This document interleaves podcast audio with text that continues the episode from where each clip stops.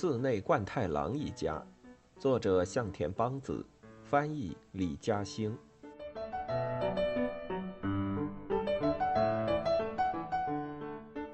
周平落榜了，他一遍又一遍仔细的看着榜单，终于确定那上面根本没有他的考号，他落榜了。失望之余，在公用电话亭给家里报信的时候，周平再也忍不住了。对电话另一边的母亲吼道：“妈妈，你告诉我实话，姐姐的腿是不是被我害成这样的？你这孩子说什么傻话呢？你先回来，回家再说啊！”哎，他爸，你干什么？周平听到话筒里传来推推搡搡的嘈杂声，知道肯定是父亲抢过电话了。果不其然，电话里随后就传来冠太郎一贯的怒吼。还磨叽什么？考不上就给我凿石头去，没商量。说的不是一回事儿。他爸，你让开！电话里又传来了李子的声音。总之，你先回来再说，好不好？路上慢点儿，当心车。挂上电话，周平茫然的迈开步子往家走，对迎面走来的路人完全不知道避让，对红绿灯也视若无睹，只是头脑木然。一路失魂落魄，眼前不断晃动着姐姐的跛足，还有那瘸腿的小狗。周遭的事物似已完全不存在。寺内家弥漫着咖喱的香气，只是这香气却不再勾人食欲。得知周平落榜的消息，鲷鱼、生鱼片和寿司的庆功宴算是彻底泡汤了。变成了备选的咖喱，应了秦奶奶两手准备的调侃。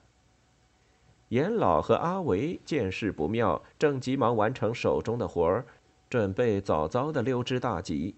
就连街对面的花熊也觉得奇怪：傍晚时分，寺内家的咖喱香气以往总是带着家庭温馨，让他这个官夫无比的羡慕，今天却一反常态，带着落寞的味道。小小小小，院子里传来静江呼唤小狗的声音。妈妈，你看见小小了吗？李子表示他已经有好一会儿没看到他了，不知道去了哪儿。莫非是谁带他出去遛弯了？奶奶、美代子，你们有没有看到小小？但他们俩也同样毫不知情。奇怪了，刚才我明明把他拴在那儿的，莫非是阿维牵去玩了？静江说着，正要往车间走，却被周平拦住了。“是我干的。”周平生硬地说。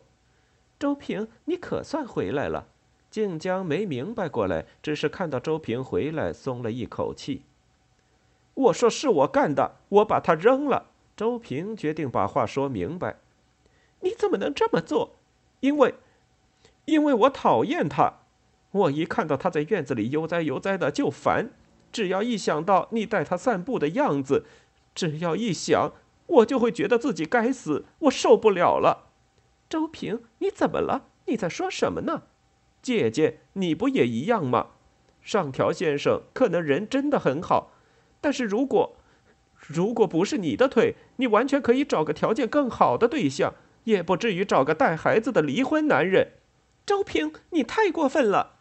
话音未落，静江已经给了周平一记清脆的耳光。“你打我吧，这样我还能好受点。你打吧，打呀！”李子看不过去，揪住周平斥道：“你胡说八道够了没有？闭嘴！”周平人高马大，李子竭尽全力也只能揪到他胸口的衣服，几个人乱成一团。正在秦奶奶也要加入战团的档口，冠太郎雷鸣般的大嗓门及时出现了。乱七八糟的干什么呢？吵死了！爸，周平把小狗给扔了。周平则抬起头，直视冠太郎的目光，毅然决然地说：“爸，我不会去做石匠，我也不会继承家业做第四代冠太郎。混账！老子跟儿子说事情也得分个先后。回来就算不先说考试成绩，至少也得先好好说话吧。考试已经没戏了。”周平用挑衅的眼神扫过众人，一字一顿地说：“但我不做石匠，我不会做这份害惨了姐姐的工作。那都是因为我的疏忽，哪里怨得着石头？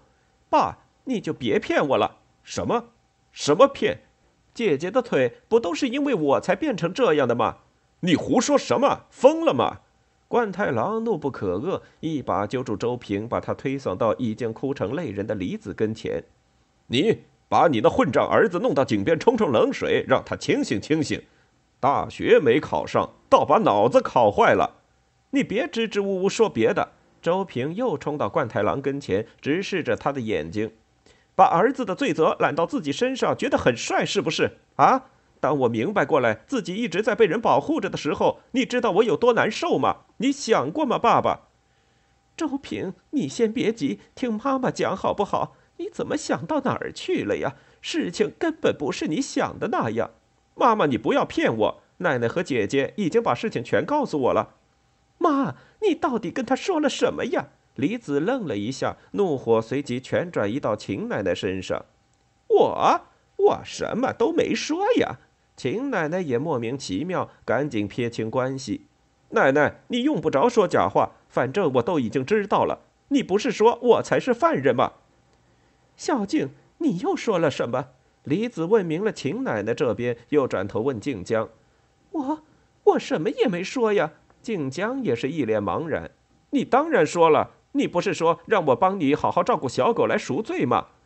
我说的是小狗刚捡回来的时候，你说了那么过分的话，当然应该向他赎罪了。冠太郎怒气冲冲把周平拽到井边，哗啦啦几桶冷水当头浇下去。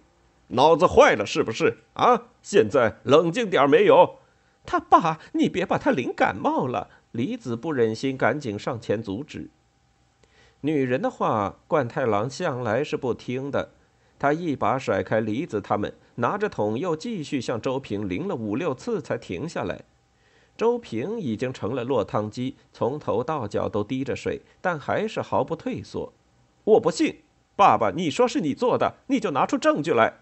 我的话就是证据。冠太郎还是一贯的凶横。小周平，姐姐不是也告诉你了吗？不是你想的那样。静江也赶紧上前解释。李子拉开静江，平静地说：“周平，你过来。你走开，妈妈，没你的事。你过来。”不知道哪里来的力气，瘦小的李子滋溜滋溜地拖着人高马大、一路抗拒的周平往储藏室去了。冠太郎看着母子俩远去的背影，蓦然回到办公室，在黑暗里点上一根烟，独坐无言。储藏室里的空气已经干燥了下来，但仍然带着一股霉味儿。头顶上一个白炽灯泡随风摇晃着，灯光昏暗。木质的旧衣箱泛起沉静的幽光，零碎的家事用具也变得淡黄，似乎在历数着悠悠岁月。李子和周平在他们中间相向而坐，周平浑身湿透，不断打着冷战。李子拿出一本旧日记递给他：“这不是爸爸的日记吗？”李子没有回答，只是示意他打开看。九月十七日下午四点。竟将左腿被店中食材砸伤，我为人父却疏忽至此，歉疚难言。周平抬起头，看到母亲轻轻点头，示意他读下去。再看八天后的九月二十五日凌晨五点三十六分，喜得灵儿，重六斤八两，五体健康，母子平安，寺内家后继有人，万岁。听到这里，李子露出笑意，周平却忍不住落下泪来。附近的物语酒馆里正满是熟客，十分热闹。漂亮的女店主梁子带着安静的微笑，默默为客人添酒。